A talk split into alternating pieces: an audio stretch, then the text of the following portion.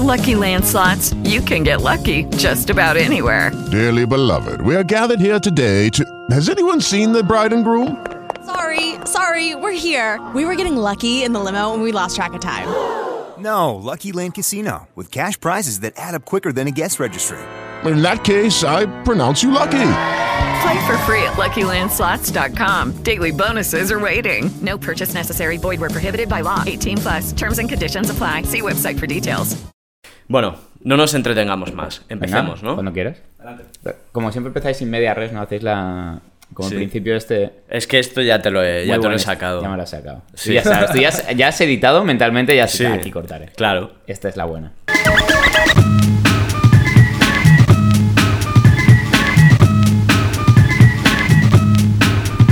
Bienvenidos a Como, el podcast de Antiayuda. Como cada semana tengo hoy enfrente a Carlos Navarro Hola, buenas tardes. y tenemos a nuestra derecha un recruiter muy especial. Venimos a hablar de cómo eh, encontrar trabajo y para ello hemos traído a Iggy Rubin. Y fan, y muy fan de Mm. como podcast. Pero esto un recruiter no lo puede decir, ¿no? No, sí lo puedo decir completamente. Hay que. Sí. Mucho del buen trabajo de recruiter es dar mucho la chapa con lo que te gusta. Tío, yo con, con todo lo que me gusta insisto mucho en esto es increíble y cuando creo que algo es increíble, ¿verdad? Lo digo mucho. Y con- como lo he dicho bastante. Sí, cierto. ¿Cómo te va este año en que has empezado a ser recruiter? Eh, a ver, yo en realidad llevo siendo recruiter bastante tiempo. Sí. Porque al estar yo bastante pegado a mundo micros abiertos de comedia, eh, un poco el, el lumpenproletariat de, de la comedia, claro, cuando se forman equipos, mm, gente acude a mí y oye, Iggy, ¿quién está libre? ¿Quién, ¿Quién hay que ahora este, tenga molla de chiste o tenga molla de eh, de currar eh, todos los días y de hacer un curro de oficina. Entonces la gente pregunta y yo, en la medida de mis posibilidades, sí puedo ayudar. Estamos hablando de trata de blancas. Estamos hablando de trata de blancas. Siempre, Estamos hablando de prostitución. La, la comedia necesita siempre de, de gente muy joven, ¿no? con Muchísima. mucha ilusión. Muchísimo. Ahora, ahora que quieren más tías en los equipos, perfecto, tío. Claro. Más. Eh, Más. Oye, y, Ay, tienes, tienes una chica ¿Tienes graciosa. chicas? ¿Tenéis chicas graciosas? alguna ¿A ser chavalita? posible migradas? Eh, Sí, sí, sí. sí, Sí, sí. Alguna Sí. chavalita Yes. I do. Yes, I do. ¿Le has puesto nombre en algún momento a tu agencia de colocación? Uf, eh, no, la verdad es que eh, la personifico en mí. O sea, eh, la verdad es que he de decir que me halaga un poco el ego. Cuando viene alguna, además ha ocurrido hace un par de semanas a mm, un prolífico productor español de este momento que están sacando muchos formatos, vino otra vez a preguntarme por perfiles de guion y conseguí colar a un par de colegas y estoy bastante, bastante contento con esto. Fue en plan Porque era gente talentosa que en este momento no estaban currando y, y da mucha rabia. Randstad. Randstad. Muy bien, muy bien. Iggy Randstad. Iggy Randstadín. Iggy Randstadín. Me encanta, me encanta el naming, la verdad. Eh, ¿De qué quieres que hablemos? ¿Quieres que hablemos mm, de recruiting? Porque si no, yo todo el rato me lo llevaré a hablar de vuestro programa. Eh, Me parece bien. Es Tú inténtalo. Ahora ver. yo a lo mejor no te dejo. Tío, es que soy verde- mm, true believer de este, de este podcast, eh. Te lo digo que venía un poco nervioso.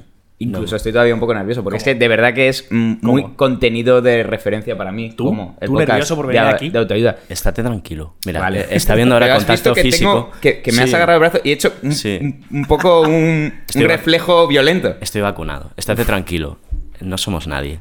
Lo tenemos claro. Sí, O sea, Pero a la vez de decir que eso, por ejemplo, a mí me flipa porque, a ver, entiendo que esto va a ser como medio incómodo para vosotros que lo diga porque eh, no, no sois tampoco vosotros súper ufanos con, con vuestro contenido, pero eh, yo muchas veces estoy escuchando vuestro programa y digo, tío, está mal pensada la industria si, ente- si este contenido tan bueno no se está escuchando más. Ay, por Dios. Te lo juro. Ay, por Dios, qué sonrojo, cosa por Dios. O sea, bonita. el- No, el- no, el- cuando hacéis chiringuito de guerrones, Sí. sin coñas, pienso, no hay nadie divulgando ahora mismo ni explicando las cosas tan bien como lo hace esta peña de hacerlo en tono de comedia y a la vez explicar con, con factos, con buenos factos, todo lo que está pasando. Yo el problema que tengo es que te juro que no sabríamos cómo vender eso. Yo no sé cómo va. ¿Dónde voy? ¿Dónde está el señor? Yo me imagino un Roures así sentado en una especie de banco inmenso, en un asiento enorme. eh, Hecho de, cráneos Sí. de antiguas azafatas, Azafatas, de, sí, de- sí. de la Fórmula 1, Sí, de- claro. del paddock. Algo así, algo así. Y vengo a entregarle un formato nuevo. Esto va a ser. Tío, pero es que el problema. Mira, esto ya es entrando un poco en harina. Es que igual no te corresponde a ti pensar el formato. O sea, igual tú estás generando algo que mm, por la naturaleza de cómo ha surgido no sabes muy bien qué es, no sabes muy bien para qué sirve, no sabes muy bien cuál es su nicho.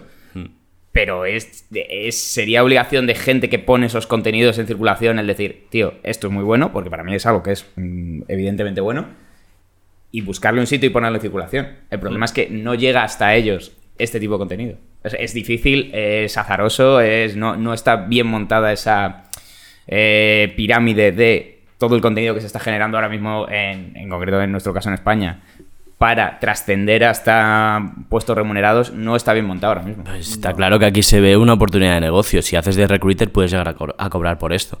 Una Sí. especie de intermediario, un escuchante de los fondos de ebooks. A ver, es que luego no es, no es tan lejano a lo que dices. Ahora, por ejemplo, yo qué sé, eh, Raúl Navarro, que. Tu, padre. No. Raúl Navarro, que es. Papá. eh, fue guionista durante muchos años del intermedio. Luego guionista del fin de la comedia con Miguel Esteban y con Ignatius. Sí. Eh, él ha ido hacia arriba en la industria. Él ahora eh, tiene un puesto de responsabilidad dentro de una productora. Está creando formatos, está moviéndolos. Y al final, él lo que está los- lo que está creando es en base a lo que él ha consumido, a todo lo que él ha estado escuchando, en base a todo eso, él ahora se ve en una posición de más responsabilidad donde yo creo que te ves eh, ahora mm, estoy, no sé si se puede contar, se, se cuenta técnicamente, ahora Broncano, eh, Ponce y Castella se han constituido como productora. Es Eso normal. tampoco es, es normal. Sí. Sí, es, es el paso lógico. Pero mucha gente cree que es como, ah, para poder empezar a coger pasta guay, como para... Y no, en realidad es por si tengo un puesto de más responsabilidad, va a haber menos gente jodiendo con el contenido. Voy a tener más control sobre el contenido, voy a poder coger y decir, este, esta gente en la que yo confío porque les he escuchado, porque les he visto un no, pero lo que sea, que son increíbles, voy a crearles un formato y no voy a tener que pasar por 15 reuniones, solo Claro. por 5 reuniones. Sí. Y, y eso es un poco el proceso, yo creo. Para mí va de la mano. Carlos, no te estoy dejando hablar, ¿eh? No, no, es que estoy, estoy ya no Esta, esta- esta no, no va de la mano con que la barrera de entrada a estos formatos cada vez es más baja, por lo tanto no te hace falta tanto management para eso. O sea, tanta gente dice, sí, ¿tú qué coño tienes que decir? Que los Pero micros- a la vez es una industria que está súper anquilosada de eh, viejos jefes, tío. Sí, esto se dice mucho en, en est- bueno, estirando el chicle, es eh, uno de los temas capitales, eh, los, los polla vieja de la industria. Tío, es que, claro, yo por ejemplo con Carol y con Vicky lo he hablado alguna vez que son, por, por su profesión de mujeres, tienen, tienen más drama con esto, pero es- se toma muchas veces en España eh, el objetivo, se pone en la diana los formatos, o sea, se pone en la diana la resistencia, se pone en la diana zapeando, se pone en la diana y es de... eh, igual el problema está más arriba. O sea, que, que es verdad que es genial que en los formatos eh, haya mm, paridad. Yo estoy a tope con eso y forzada y, y hasta que esto recupere lo que para mí es lo que debería ser. Exacto. Pero a, pero a la vez es. En, en Movistar igual han cancelado cinco programas eh, presentados por días. Se ha despedido a cinco presentadoras. Se ha despedido a cero productores que han pensado esos formatos. Claro, es que es eso. Tío, yo me conformaría con que despidieran a uno por cada cinco formatos artificiales, mal pensados y al final en detrimento de las mujeres que se piensan. Claro, Esto es- no lo sabía.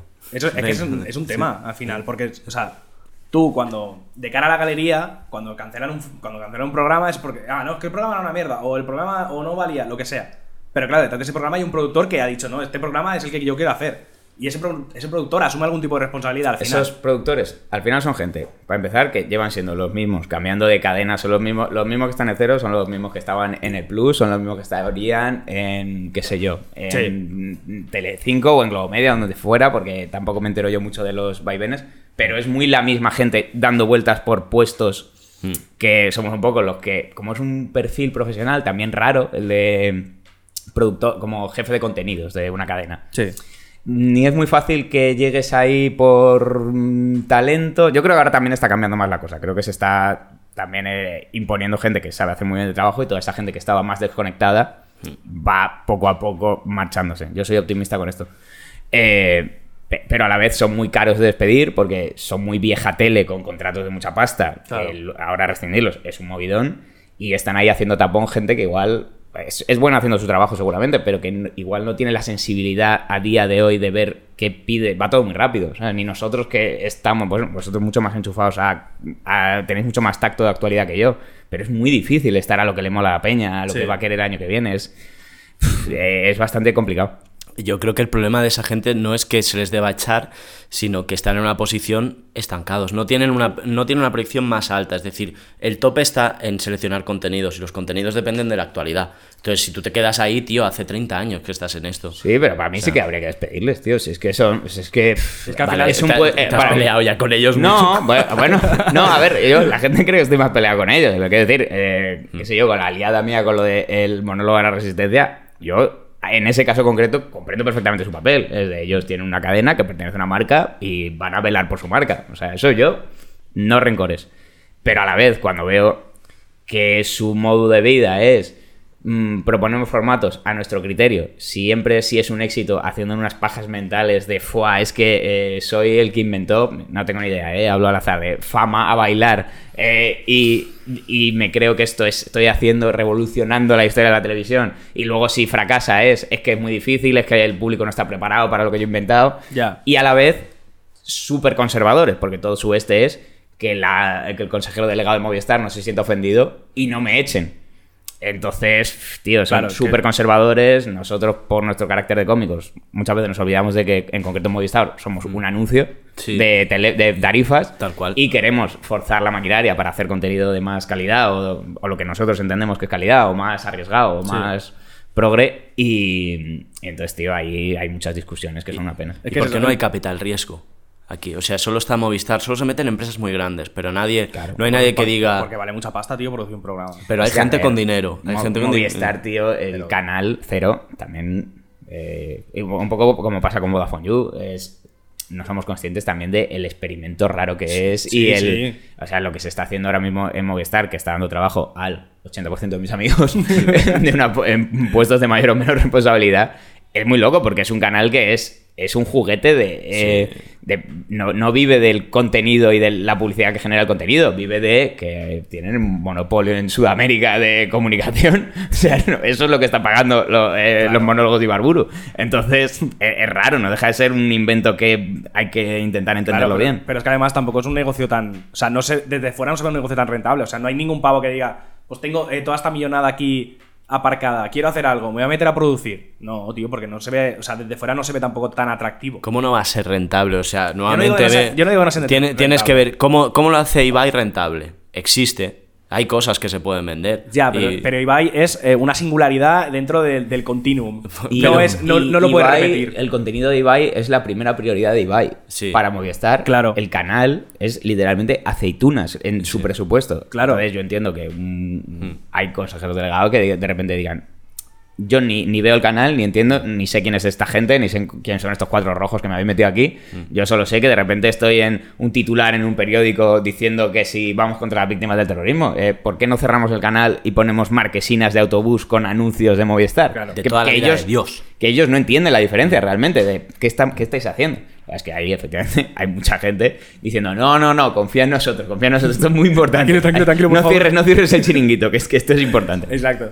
Se ponen como cuando, cuando, cuando tú haces algún tipo de algún tipo de acusación o amenaza que empezó ahí, por favor, no lo despidáis, por favor, por favor, por favor. ¿Sabes? Pero claro, podemos. Es, es el comedor de mi casa. Claro, es que ahí está el tema. Por Dios. Ya, pero nosotros no podemos, eh, no podemos tener ni la producción ni los medios de Movistar. Pero me la suda. Ya, no hace- pero ahora a no nosotros nos da ¿no? igual. No hace falta, claro, ahora claro. no hace falta, ya a nosotros nos da igual. Pues ese es el éxito de, de Ibai, que no tiene 70 managers, tío, que es él. Es él hablando directamente con Piqué y dando manos así. Sí, Hoy pero me tiño, luego- no sé qué. Luego igual tiene, aquí ya, eh, ojo, eh, triples desde mitad de la cancha porque no tengo ni putísima idea de este mundo. Pero igual Ibai tampoco tiene luego, ahora que tenían la huelga esta de streamers, porque de repente hay una mayor grande, con muchos abogados, con mucha chicha, que, que va a intentar joderles. Y les pasó con YouTube, les va a pasar con Sí. Twitch, les va a pasar con todo. Y al final, Ibai, pues en concreto Ibai, que habrá hecho mucha pasta, podrá pagarse un abogado increíble Mm. que intente ir contra ellos, que intente. Él le ha pegado ya el salto cuántico a una estrella que va a vivir toda su vida de ser una estrella. Sí. Pero toda la gente abajo es una industria que también va a haber mucha precariedad. O sea, que nadie se engañe. Que no es de repente, ah, como ya todos podemos poner los tres micros y subirlo a Spotify, Claro, ya no. somos independientes. No, no eres, no eres independiente. No, O sea, eres súper Y vulnerable. sobre todo el stream, sobre todo el stream, para llegar a unos números decentes son muchas horas de curro, mucho trabajo. eh, eh, la gente se acostumbra a un nivel de calidad de stream que tienes que igualar mínimo. Hmm. Y eso es, un, es desembolso de horas, de dinero, de. Lo hablamos todo. el otro día de cara a ahora que mucho formato convencional de tele busca streamers porque tienen mucho tirón, porque traen una serie de gente de seguidores que no tienen manera ellos de llegar están, están consiguiendo acceder a ellos porque muchos streamers, aunque ganen menos en la tele, no quieren tener que estar de 12 de la noche a 6 de la mañana streameando, tío. Claro. Sí. Dicen, "Pf, bueno, pues igual gano menos, pero voy 20 minutos a leer un guion o una hora, me da igual, a televisión española y mira, y qué rico. Venga, raideemos Antena 3. es como, sí, sí, sí. Sí, es que- lo es dejo todo y raideo Es Antena que al final 3. es eso, tío, porque tú con tu, con tu mentalidad de señor mayor, tú ves y dices, mira ese chaval en su puta casa eh, grabándose haciendo lo imbécil. ¿Cómo puede molar tanto? Pues echándole 12 horas. Claro, pero es que le echa sí. 12 horas, ha dejado 2.000 pavos en equipo y el pavo está eh, rascando suscriptores como un desgraciado. Y nosotros lo vemos como si esa gente fuera una de sus prioridades acabar con el establishment y que la vieja tele. Hombre, la gente luego quiere vivir bien, o sea, que, que la Claro. vieja tele, que es verdad que yo creo que en muchos sentidos está obsoleta. La vieja tele está muerta hace toda- mucho ya. Pero, pero no tan muerta, tío. Yo creo que todavía queda.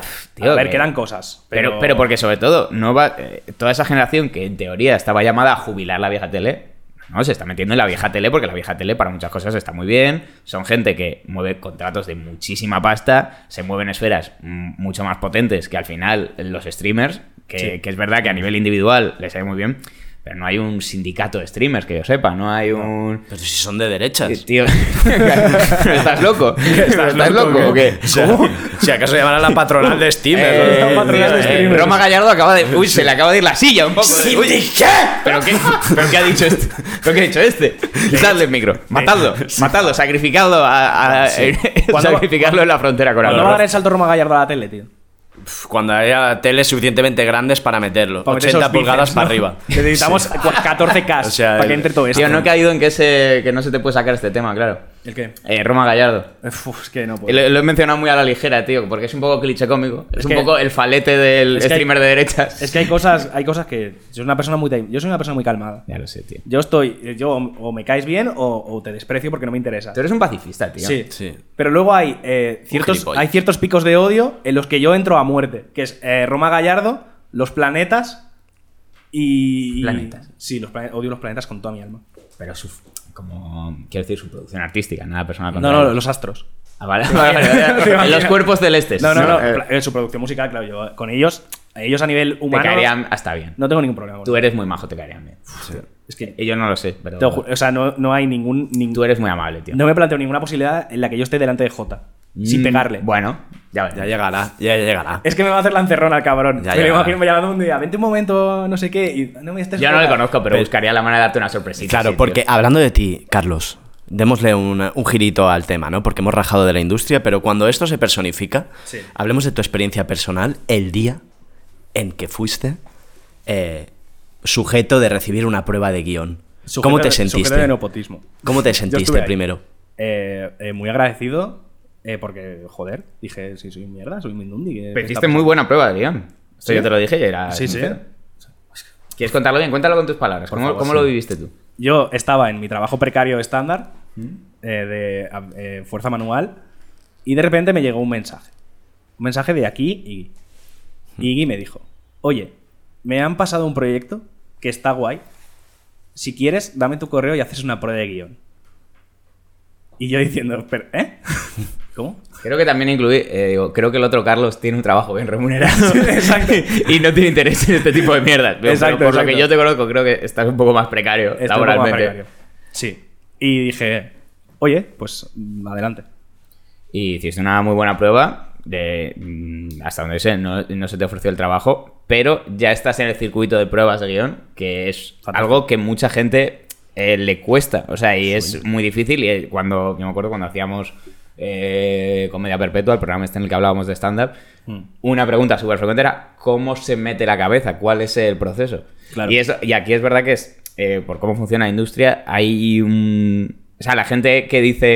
eh, es que luego acaban como dándoles trabajo a sus amigos y a gente que conoce y tal, y es absolutamente cierto. Claro que sí, yo yo no, no tengo un conocimiento exhaustivo de todo lo que se produce. Ese gato está metiéndose en mi mochila. Tengo un gato en mi mochila. Hay un gato muy bonito metido dentro de mi mochila. ¡No! Pero, tío, le has tirado un boli al gato, tío. Sí. ¿Pero estás loco? Te estaba molestando. A mí nada, tío. Eres estaba encantado. invitado. Est- Estaba Eres viendo. Estaba a punto de ver una escena preciosa de el gatito asomando la cabeza desde dentro de mi mochilita, tío. Y estaba. Por favor, ya puedes, ya puedes ir ahora mismo a acariciar a ese gato por lo que le acabas de hacer. Voy a acariciar Me al gato feísimo. mientras doy, la noche- chapa que no interesa a nadie. Esta noche pondrá su ojete en mi cara como hace siempre y yo soy alérgico. Uh. Así que ya me la Ah, vale, devolverá. estáis- es una vieja cuita entre los dos. Sí, que estáis sí. resolviendo. Gravísimo. Eh, estaba, nepotismo. Nepotismo. Eh, claro, tío, yo me. Yo no, yo no soy headhunter de. O sea, yo no me dedico profesionalmente a buscarle curro a la peña. Perdona, en este programa sí. Ha en este programa sí. tal. En este programa pero eh, yo, mi, mi intención no es ser tanto buscador de talento como ser el talento en sí. O sea, yo procuro ser yo el talento. Entonces, ocurre incidentalmente que alguien me diga, tío, ¿conoces perfiles de tal? Y yo, pues, tío, escucho ese podcast que me flipa. Esta persona me parece que tiene un talento de la hostia, una cabeza y un punto de vista que no tiene nadie ahora mismo que de los que conocemos y trabajamos a diario. Hacerle una prueba. Y ahí es donde entra la meritocracia de yo te puedo llevar hasta la prueba de guion. Una vez en la prueba de guion, Ya te es claro. la suerte que tú tengas, eh, la costumbre que tengas de hacer pruebas de guion, porque también es una cosa que se aprende sobre la marcha. Es el equivalente de una entrevista de trabajo en cualquier otro curro. Es, Hmm. Pues la primera te pones muy nervioso. Eh, o sea, yo, por ejemplo, pienso en una prueba de guion que hice hace mil años para El Hormiguero, para como cuando yo todavía no había currado nunca de guion, y yo pienso en esa prueba de guion y digo, menudo subnormal. O sea, o sea, de- no entendiste nada de lo que era una prueba de guion, no entendiste No entendiste el programa, a lo mejor No quisiste hacer tu movida y era el, el bueno, yo pensé, ah, bueno, como van a recibir miles de pruebas, yo me voy a hacer una súper original. Y yo me acuerdo que me me da vergüenza hasta contarlo. Como en el clásico eh, comento una noticia de actualidad. Eh, yo lo que hice fue comentar la receta del día que había aparecido en el país. En plan, de merluza a la romana. Entonces me hice como un monólogo, tal, una cosa re- súper rebuscada, súper. ningún gusta. sentido. Que pues eso, de hace mucha gracia. Pero luego dices. Tío, no, no, la gente que quiere contratar a alguien que tenga que escribir Ya, eso sí, 400 chistes al día, quiere a alguien que sí. Bueno, la- Eso quizá mejor cuando ya estás dentro. Sí, Efectivamente. sí, y, según el curro tampoco. Claro, según, eh, Pablo Motos, que tiene pinta de ser tremendo déspota, Sí. No sé, yo lo veo y digo, uff, Saben muchas artes marciales, esto lo saben. también. Además, es, que mm, eh, todo para ser tirano. ¿Sabes que hay un tatami gigante donde él entrena a Krav Maga? ¿Qué En- dices? Dios. ¿No Sí. lo sabíais? Pero No, ahí en el- donde produce él en... Ahí en Sete de Acción, en, en Suances, tío, hay literalmente el- para acceder a la salita del café, tú pasas por una estancia que tiene todo suelo de tatami y que él a las 12 llega y entrena. A mí me encanta eso. Eso me recuerda a mi, mi colega León Santana, al que cito siempre. Siempre habla que él, el día en que haga una exposición sobre su obra, lo que pondrá para entrar será un press banca. Y mínimo tendrás que levantar 40 kilos para entrar. Perfecto, Porque él, perfecto. No, él no quiere blandengues viendo su obra. Además, como es el sector de los audiovisu- de audiovisuales y sabe que hay mucho eh, sílfide, pues dice así. Los Hay que mucho me, enclenque, sí, tío. mucho enclenque. Los que me caen mal. colarse. Sí, Eh, sí, sí. no, sí, no, los pues- que me caen mal no entran. No, se les va a parar los Claro, pies. A claro, esos chavales claro. se les va a parar los pies. Eh, En que estábamos, se hace la prueba de guion. Si la prueba de guion encaja con lo que el programa busca, mm, te pillan. Y es, ojalá hubiera un sistema más equitativo en el sentido de que más gente, o sea, gente que bueno, no tiene ¿no? la suerte de conocer o haber accedido a una persona que ya está dentro de la industria pudiera acceder a esas pruebas de guion. Esto sería increíble. Luego la realidad es Que no pasa. Mm, que no pasa. Y luego hay otro factor que para mí es donde yo justifico hasta cierto punto que haya enchufismo en el mundo este. Enchufismo, entendámoslo como que la gente con la que trabajas es gente que conocías previamente, en que es un curro en el que para mí es esencial currar con gente que me llevo muy bien y que convivo bien y que sé que son personas socialmente hábiles y aptas y con las que yo me voy a llevar bien. Porque sé lo que luego se curro, siempre son curros que están infraproducidos, hay menos personal del que debería haber, supongo que como en todas partes, muchas horas, mm, muchas situaciones que son de tensión y yo necesito, eh, lo decía Lord Michaels, el productor de Saturday Night Live de toda la vida, decía, mm, contrata a gente que te quieras encontrar en un pasillo a las 3 de la madrugada. Eh, claro. Mm, Cuando estés, de- lleves 24 horas despierto y, y que te haga gracia y que sean tus amigos. Claro, porque además es que es, es el- es eso, que es un equipo de guion. Entonces, en eso, mm, o sea, yo por ejemplo ahora he empezado un proyecto nuevo, el Morning este de Europa FM, y eh, estuve muy encima de la formación de ese equipo, de- porque había una serie de cosas que yo, te- yo tenía muy claro que quería que hubiera mm, mucha paridad en el equipo para tener un tono distinto del resto de programas, ¿eh? ni siquiera por una cosa súper eh, feminista por mi parte, sino quiero que esto suene distinto, quiero que suene real, un Sí. poco a cómo es el mundo ahora, quiero que sean buenas personas o hasta donde yo puedo saber que sepa que eh, no voy a tener que estar preocupado con va a haber una situación tóxica, va a haber aquí alguien que esté a disgusto y no vaya a tener las herramientas de llegar y decirme, tío, esto me ha molestado, me gustaría estar mejor, yo necesito esa naturalidad donde curro. Y eso con equipos como detrás de las cámaras y con equipos delante de la cámara, que también pasa de, uff, es que qué raro que Ibarburu está en la resistencia y yo sé que es muy amigo de Broncano. También ocurre un proceso en el que mm, un broncano de la vida, estoy tomando un ejemplo completamente al azar, ¿eh? no lo toméis a pie de la letra. No. Pero broncano eh, es fan de comedia, ve a Ibarburu, le flipa lo que hace Ibarburu, tenemos la suerte en nuestro curro de que acabamos haciéndonos amigos de gente con la que nos gustaría currar y acabas currando con ellos. Sí, y además me imagino que demuestra un poco saber colarte donde tienes que estar, ya demuestra tablas. Sí, ahí es Eh. un poco. A ver, es que tampoco es tan difícil en este. Es en Madrid y en Barcelona, que son los dos núcleos donde todavía puedes tener acceso a ese a esas personas, a, a un broncano, a un Ponce que vaya a ver un show de comedia y vea cómicos nuevos, Sí. es ir a Opens, tío. Ir a Open Mix, actuar allí, eh, hacer algún podcast que, que timbre con la sensibilidad de, de la gente que ya está currando ahí y colarte. Porque a mí lo que me lo que me a veces me extraña es que ahora todo tiene que ser cómicos. Es decir, a mí no me apetece hacer stand-up.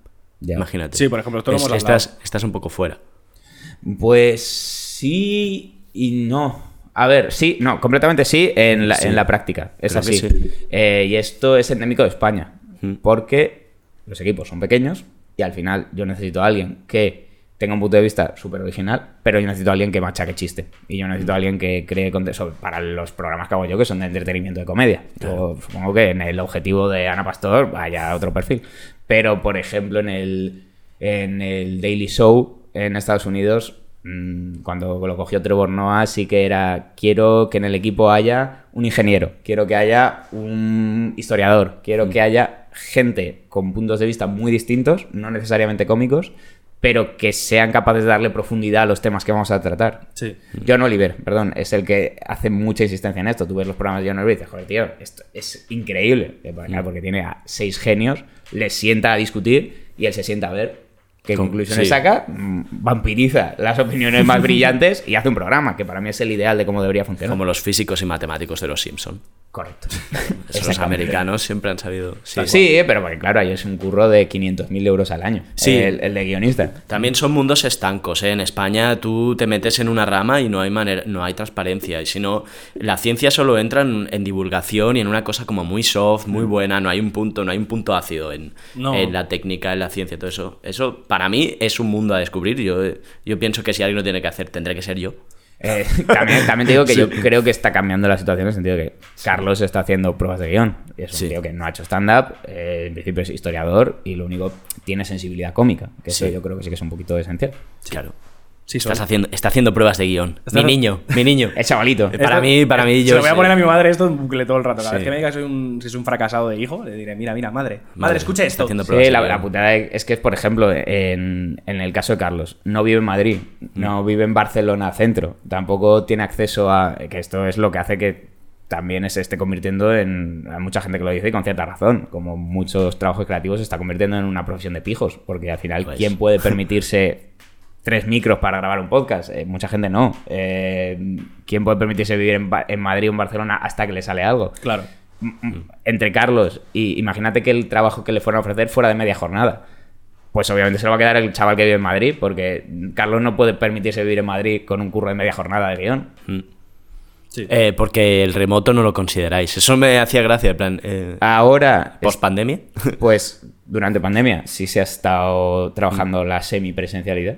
Eh, de, bueno, de hecho en la Resistencia ha- hay un puesto de guion, que son guionistas que están a tercio de jornada y que básicamente son gente que vive en Barcelona y que hace una reunión telemática eh, una vez a la semana y dan ideas. O sea, sí se contempla esto. Pero para un curro de guion diario, yo sí creo que hace un poco falta que se hagan amigos de verdad la gente Sí. que está en, el- en la sala de guion. Y, y yo necesito verlos, y yo necesito ver a Carlos y reírme con su coña y no voy a percibir nunca su idea igual si me la cuenta por Zoom que si estamos los dos sentados tomando un té y él me hace una coña y me escojono de risa y digo, tío, eh, vamos a convertir esto en una sección, ¿cómo lo llevamos a tal? Esa, ese trato humano para mí es importante. Ya sabes, voy buscando un zulo. Joder, ahora voy a tener que ir a vivir a lavapiés, a un zulo sin ventanas. Ah, tío, es que, es que yo no sé ni si es ni guay, ¿eh? Hmm. O sea, es que igual te estoy jodiendo la vida, tío, metiéndote, que- metiéndote estas inquietudes. Yo pensaba que era la oportunidad de mi vida y en realidad me está Al fastidiando. revés, al revés. Y bueno, perdona, este, esta prueba de guion que era para el, para el morning mío, eh, estarías levantándote a las 5 de la mañana, igual te hubiera reventado la vida, tío. Bueno, pero ¿sabes qué pasa? Que ya me levanto a las 5 de la mañana para un trabajo mucho más Tío, es físico. que, eh, claro, es imposible caerse del suelo. Y tú ya estás en el suelo. tío. Exacto. Así es. Entonces, eh, yo siempre, lo, yo siempre lo digo porque muchas veces con mis amigos y tal sale el tema de, de qué va a pasar si lo petas. ¿Sabes? Si este podcast llega a la gloria, Que es el primer tema del programa, Es ¿eh? el primer tema del programa, de soberbia, hecho. por Dios. eh, ¿tú cómo lo planteas? Y yo siempre digo, yo lo único que quiero es no tener que levantarme a las 5 de la mañana para ir a trabajar. Tío, es que el horizonte también de un podcast petarlo en España. pff, ¿Qué es? Que Podimo te compre Sí, el este y Podimo. Acabar en, en Podimo, en Radio Primavera Sound o en... Radio Pero Primavera que- Sound ya sabes que no podemos entrar. Pero que Podimo igual lo que le podéis rascar es un... Podimo ha entrado con mucha molla económica en, en este país. Al final, tío, ¿qué le podéis sacar? Que compre una temporada de 12 episodios, os pague por 12 episodios, estoy inventándome las cifras, pero más o menos ese orden de magnitud. Que a vosotros os queden 10.000 euros de esto, 5.000 pavos para cada uno después de tres meses de curro. Es que no, es que no, No, eh, no que no, podéis. no, podimos, que no No, podimos. no podimos. Ya. Tío, no, no es. No es.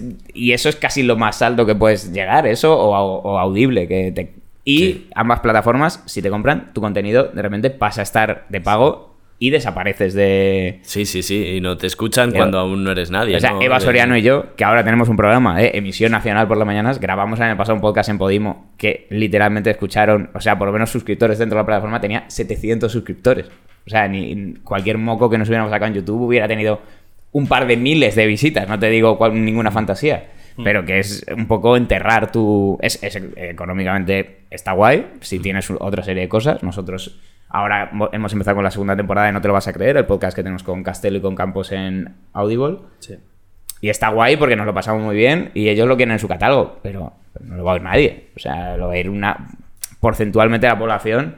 Yo no podría vivir de mis actuaciones luego con la gente que me conoce de un podcast que hago en audio. Ya. Molaría, ¿eh? Estaría guapísimo. Sí. Que te, que Vosotros, bolos en directo, Bezos. bolos en directo, ¿cómo el podcast de Antoida en directo con público no lo habéis contemplado? Eh, lo que no Sí. sabemos dónde. A mí me pasa que tengo poco tiempo para plantearme eso. Yo sí lo, he, sí lo he planteado porque lo que no tengo, por ejemplo, vergüenza.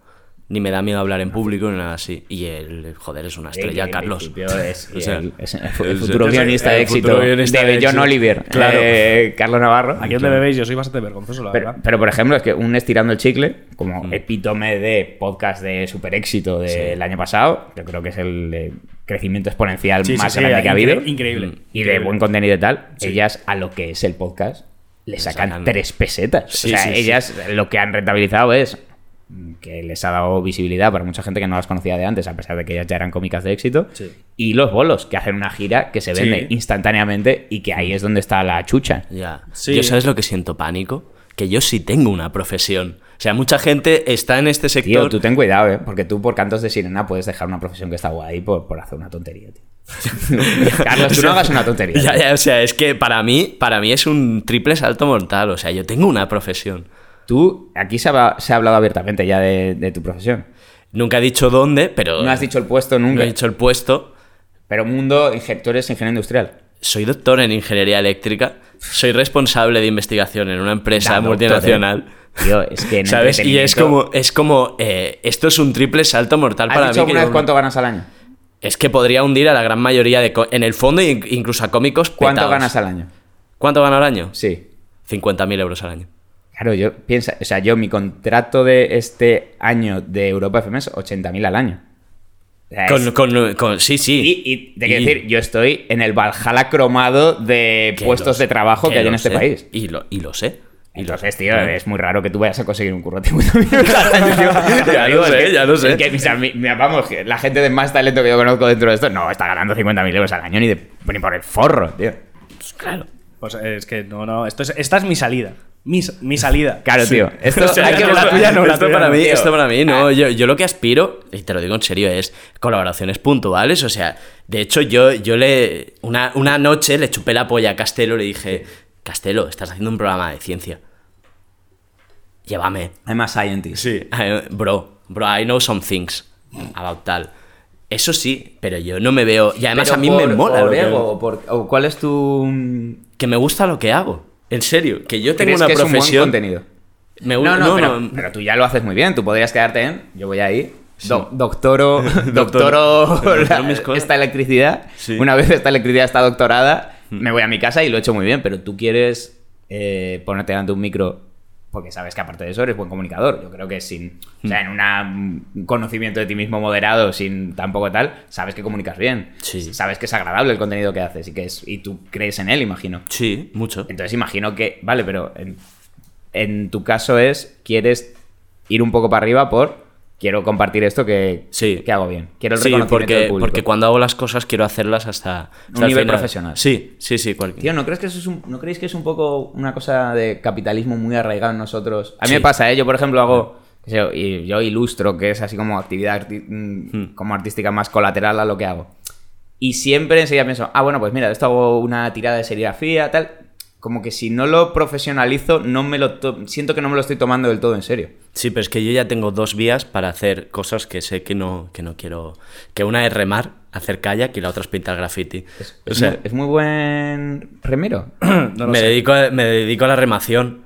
No he, ido, eh, no he ido nunca a verlo porque me, me produce una vergüenza ¿Qué horrible. tipo de mal amigo eres, tío? Muchísimo. Pero si el joder, tío, las traineras, tío. Bueno, Yo vengo, mi No, no, no. familia es del País Vasco y hay no, no, mucha, mucha afición. Estamos hablando de kayak. Estamos hablando de Él kayak. solo, con un chaleco ridículo. Bueno, pero, Pero ¿cómo voy- cómo no voy a ir con las estrellas? chaleco? pero No, no, hasta. Dios sé, las estrellas olímpicas de este país son precisamente los de Los los, kayaks, kayaks, yo, yo estoy muy en contra del kayak. Porque eres tonto del culo y un vergonzoso y un Pero porque eres tan reaccionario. Me Claro. parece- me parece, Una actividad Me parece el, el, más pádel, el sana. pádel del mar, me parece. Así, ¿El te lo? No, así el- te lo digo. No, es el pádel surf, el pádel del mar, gilipollas. Claro, eh, Es hay que- un pádel del mar. Es que ya hay un que pádel se del llama el pádel. No, pero a nivel, eh, a nivel aspiracional. No a nivel de que tenga pero- pádel en el nombre. ¿Qué dices? Hostia, me Es que. completamente desubicado en esta Esto es una- pero esto es una discusión pero muy seria que tenemos Pero perdona, ¿eh? ¿el kayak es más fácil que otro tipo de remo? No lo sé. A mí al revés. Pues, pues tú eres el que está afirmando categóricamente que es como una versión. Entiendo que tu paralelismo es el pádel es como tenis para tontos, el kayak es remo para tontos, pero no No, entiendo no, no, por qué no, ese no, paralelismo. no para tontos. Es a nivel de elitismo. A nivel de elitismo de me voy a hacer kayak. Perdona, mí- no lleva motor. O sea. Y que es un deporte que es barato, ¿no? claro, tío. O sea. ¿Cuánto cuesta una chalupa de esas para. para... No, no, yo. ahí- yo no- 1500 euros hay un barco ahí. Y el remo, por lo que te quieras gastar. Eh. ¿Cuánto vale un buen remo? Un buen remo, 300 euros, 400 euros. Cuat- 500. 500 Los euros. hay de 500. Sí, y barcos los hay Ahora de por 5000. ganar el argumento no quieras- Eh, vale, sí. Tienes un remo de Pero 500 pavos. No, porque yo no tengo material. Si yo estoy apuntado a un club. ¿No? ¿Qué hay de malo en ello, tío? Me o sea, parecen no, las porque es costumbres un más acomplejado. sanas que he visto en mi vida. Joder, y hago rutas y hago cosas así, joder. Rutas, eso- rutas en las que contamino cero. Remo, va, duermo en un sitio. O sea, ¿qué, qué hay de malo? Pocos Ahora, si ejemplos- Broncano sube una montaña, Broncano es Dios. Ah, Claro. con nadie se mete en vez con de Broncano. emborracharse, Eh, sube un sí, cerro. Es, sí. será- es un ejemplo para los jóvenes. claro, si No, lo hago yo, como no soy famoso, como resulta que soy un presuntuoso ingeniero. Pero perdona, tal, según he entrado en esta casa, se me ha contado que la dueña de esta casa, que os aloja aquí en Madrid, eh, recibió, un- tuvo que agredir a Carlos, eh, Ah, a Carlos po- una noche, la noche que se conocieron. Sí. No te he oído pillar al respecto. Eso te ha parecido perfectamente. Sí. Que, Sí. que a tu amigo borracho faltón eh, le tuvieran que agredir para llamarle la atención, eso te dio igual. Precisamente porque lo conozco y sé que, y sé que fue faltón. De más. Seguro Por que eso, se- pero que, pero que nunca te he visto indignado con que sea No, faltón. no, te veo no, indignado no. con que el pobre chaval le No, guste. no, sí que, me, sí que me indigno. Cuéntalo de ayer, máquina. ¿Lo de ayer? ¿Qué? Lo de ayer de, de- de la muchacha aquella. Cuéntalo. Bueno, A pues ver, luego, si estos son muchos trapos sucios, lo cortaremos. No, no, no, no. No, no, no, no, no. No se corta nada nunca. No, sencillamente, íbamos hacia la feria del libro, en la que aproveché para hacerme una foto en, en el diario del país y reírme y tal. Y el grupo Prisa, jejeje, somos independientes. Ah, no, no, eh, ojalá, venga, ya, a ver si me llaman A la otro. que voy corriendo. A otro con ese sí, ya cuento. voy, ya voy, ya voy corriendo. Sí, mi trabajo. Eh, bueno, íbamos a entrar, se acercan las chicas estas que te ofrecen participar en algún tipo de ONG para rescatar a algún tipo de gente que lo está pasando mal. Me pregunta la chica, en vez de ofrecerme sus servicios como mediadora entre yo y la pobreza, me dice, eh, ¿qué tal el día? ¿Le pegó un carpetero? no. Espérate, espérate, espérate. ¿Qué tal el día? Y yo le digo, muy bien, pero no lo suficiente para ayudar. Tenía, tenía que quedar por encima intelectualmente. Y a Carlos ¿Ves? le pareció una afrenta terrible. Me Ella no le pareció tan mal porque no salió corriendo. A ver. Hombre, porque ya está trabajando en uno de los trabajos de mayor precariedad que hay ahora mismo en el mundo, que son captadores de ONG, tío, que, que- que yo les veo por la calle, nosotros que tenemos el teatro de la resistencia ahí en Gran Vía, tío, la Gran Vía es, es dantesco, tío, vas por esa acera y ves a chavales con la mirada absolutamente perdida, desesperación, son como...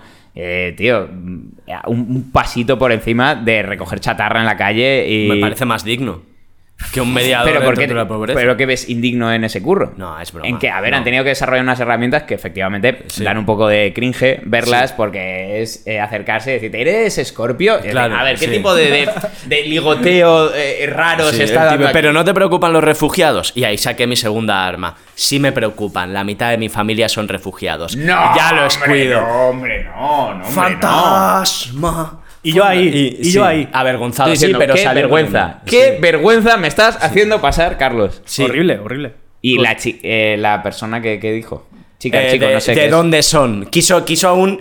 No se También, achantó, no se achantó. entró al trapo. Y yo le dije, From the glorious nation of Palestine. ¿sabes? Y ya se alejó. Dijo- eh, sacaste tu full palestinos Sí. eh, holandeses, ¿no? Que son Sí, los otros sí, de tu sí. familia. Full de palestinos holandeses. Sí. Y- Eso, eso es lo que yo tengo que aguantar. Este- Pero, mm, Y pero esta- y esta a la vez, una- a una la- de tantas. A la vez aderezo tu vida, porque si no estarías aburrido. Eso es verdad. Ah, y yo estoy ahí divirtiendo a la gente. ¿Tú eres de alguna ONG? No, ya te digo, yo, ayudo soy a mi familia. Yo soy Patreon de. Como Podcast. ¿Tú qué tienes? ¿Tú qué- cuál, cuál es tu actividad humanitaria? Eh, no, ya me digo sin fronteras. Muy bien. ¿Hay doctores eléctricos sin fronteras? ¿Hay algún tipo de...? Hay- yo me acuerdo de mi carrera que hay, sin ingen- fronteras, hay sí. ingenieros sin fronteras. Claro, y normalmente como tú eres agrónomo, ahí hay mucho de Hay bastante. África, tal, sí. No, mi amiga Berta estuvo en Guinea-Bissau allí un año hasta que le quitaron la subvención que les daban para estar allí. Y yo estuve un mes con ella allí currando y era, era increíble, tío. Era realmente ayuda real de he ido a una tabanca en, el- en la jungla a una comunidad de mujeres y les he enseñado qué tienen que sembrar aquí, tío. Una cosa súper básica, súper necesaria, súper efectiva, tío. Eso me quedó a mí. Eh, es una cosa que tengo por hacer. eh, me queda poco tiempo para cumplir 30 años. Pero he sido el clásico joven de mi edad que se ha sacado una carrera, ha ido de Erasmus y tal, como la clase media hecha una persona. Interrail Pero- también. Interrail. O sea, yo he estado en Interrail. El de, Fra- el de Francia Benelux, imagino. el No, de- no, no, de, el de- guay. de Eslovenia a Turquía, que fui y volví. Encima, encima, Sí, un poco, encima, un poco medio fino, sí. Claro, porque el Erasmus lo hice en Eslovenia. Eh, además, con el ticket pirateado, ¿sabes? Es cierto, poco se, ha- poco se habla del ticket pirateado el, de ticket, el ticket era falso. Pero esto sigue funcionando. ¿Se sigue funcionando con ticket pirateado? No, hombre, esto ya porque Sí, sí, sí, sí. porque yo me fui en 2014, que ya empezó a ser talludito, ¿sabes? Ya, Ya, ya no, ya, ya estabas cumplido. ¿Sabes? Y he estado también en. He hecho las Américas, o sea, todo menos fregar platos en Londres. Soy el prototipo de. Palestina no lo has pisado, Vale. obviamente. Eh, eh, sí, con cuatro años. Sí, sí, la Sí. última vez que Sí, allí sí, que claro. corrió riesgo tu vida porque claro, claro. saltara un cascote y te diera. Pues bueno, pero me falta. Me falta una ONG. Tienes un poco de. tengo, que irme. Yo siempre he pensado, joder, Tío, ayudar a ¿Cuántos hacer años un tienes buen- si no es indiscreción? 29. 29 años. Estás ingresando 50.000 cucos. Eh, Ya, ya, a nada que rasques de extras y tal, también es verdad que te salta el rango de IRPF, que igual ahí estás también... Sí, no- ya está no loco, ya está loco. Eh, y ahora ya casi no te vas a ir. O sea, o lo haces este año o no te vas a ir. Ya, ya, ya. Tengo que, ya tiene que ser en vacaciones. Imagino que tu puesto dentro de tu empresa es bastante fundamental.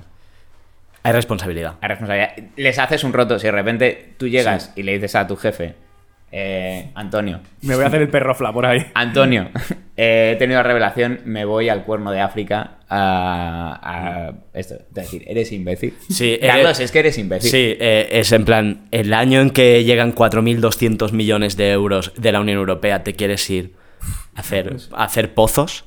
¿Idiota? Y tú dirías sí. Claro, yo, sí, los pozos, bro. ¿Te ves, te ves, en, un, ¿Te ves en un contexto real haciendo esto? O sea, ¿te Eh, ves realmente haciendo esto? ¿A, a qué porcentaje podría ocurrir eso el año que viene? Cero. Año que viene Cero, cero. cero, cero. Cero, cero, porque y de ahí este para abajo. súper o sea, importante. el año que viene es 0% y aún así es el año con más posibilidades de que lo hagas.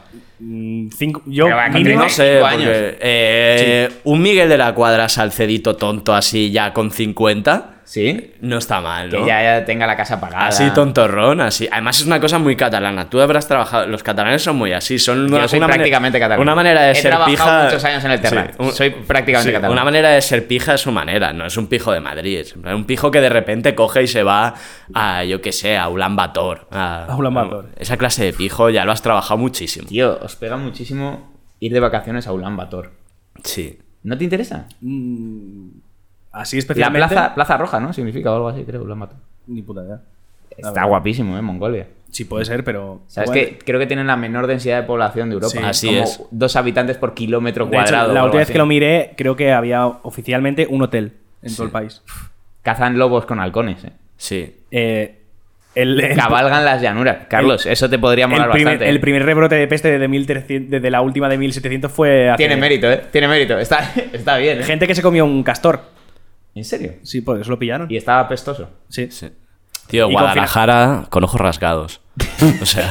¿Guadalajara con polainas? Sí. Tío, ¿Así define Sí. Mongolia? Sí, sí, sí. Una quechua en Guadalajara, Mongolia. Eh, y, y- y al revés, como eh, Guadalajara te dirías que es Mongolia con.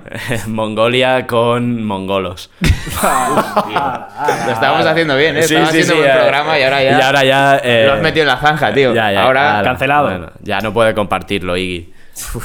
Ya no, esto no voy a No, compartir. ni de croma. ¿Estás loco? Estoy diciendo aquí cuánto cobro, cuánto. Ya, ya, ya. Me estoy cagando en toda la directiva telefónica. Ya, ya, tío. ya, ya, ya. ¿Crees Yo- que estoy loco? No, no, no. Yo cuando es- lo has dicho ya siempre, bueno, ya está. Se ha calentado. Está entre amigos. Se ha calentado. calentado. Se ha calentado. Sí, esto no, esto no va a llegar a la luz como, como ya sabes tú. Ya Tú sabes La que- otra, la otra incursión con un famoso que hemos tenido, que también Sí. salió mal. Tío, Bueno. tuvisteis eh, hace nada a. A Pin Flaco. A Pin Flaco. A Pin Flaco. ¿Sabes cómo.? Tío, eh, Se parece mucho a porque ti. el chaval tiene temazos que me Sí. gustan bastante. El chaval me pareció que tenía. Me, me cayó bastante bien en vuestra entrevista. Se destapó como bastante majo. Pero para acordarme de su nombre, como tengo cierta dificultad con los nombres, hay una canción eh, de Tengo una puta con la cara de Pin Flaco. Claro, Entonces sí. tengo como que mentalmente regla mnemotecnia de Tengo una puta con la cara de Pin Flaco. Claro. Sí, sí. Que es hijo, tío, porque el chaval. Ya digo, suena esto medio faltoso y al revés. Todo, todo respeto. Nadie tiene una puta con mi cara. O sea, esa es la diferencia. Nadie tiene- Nadie- Claro, claro. Ya quisieras tú tener una Claro.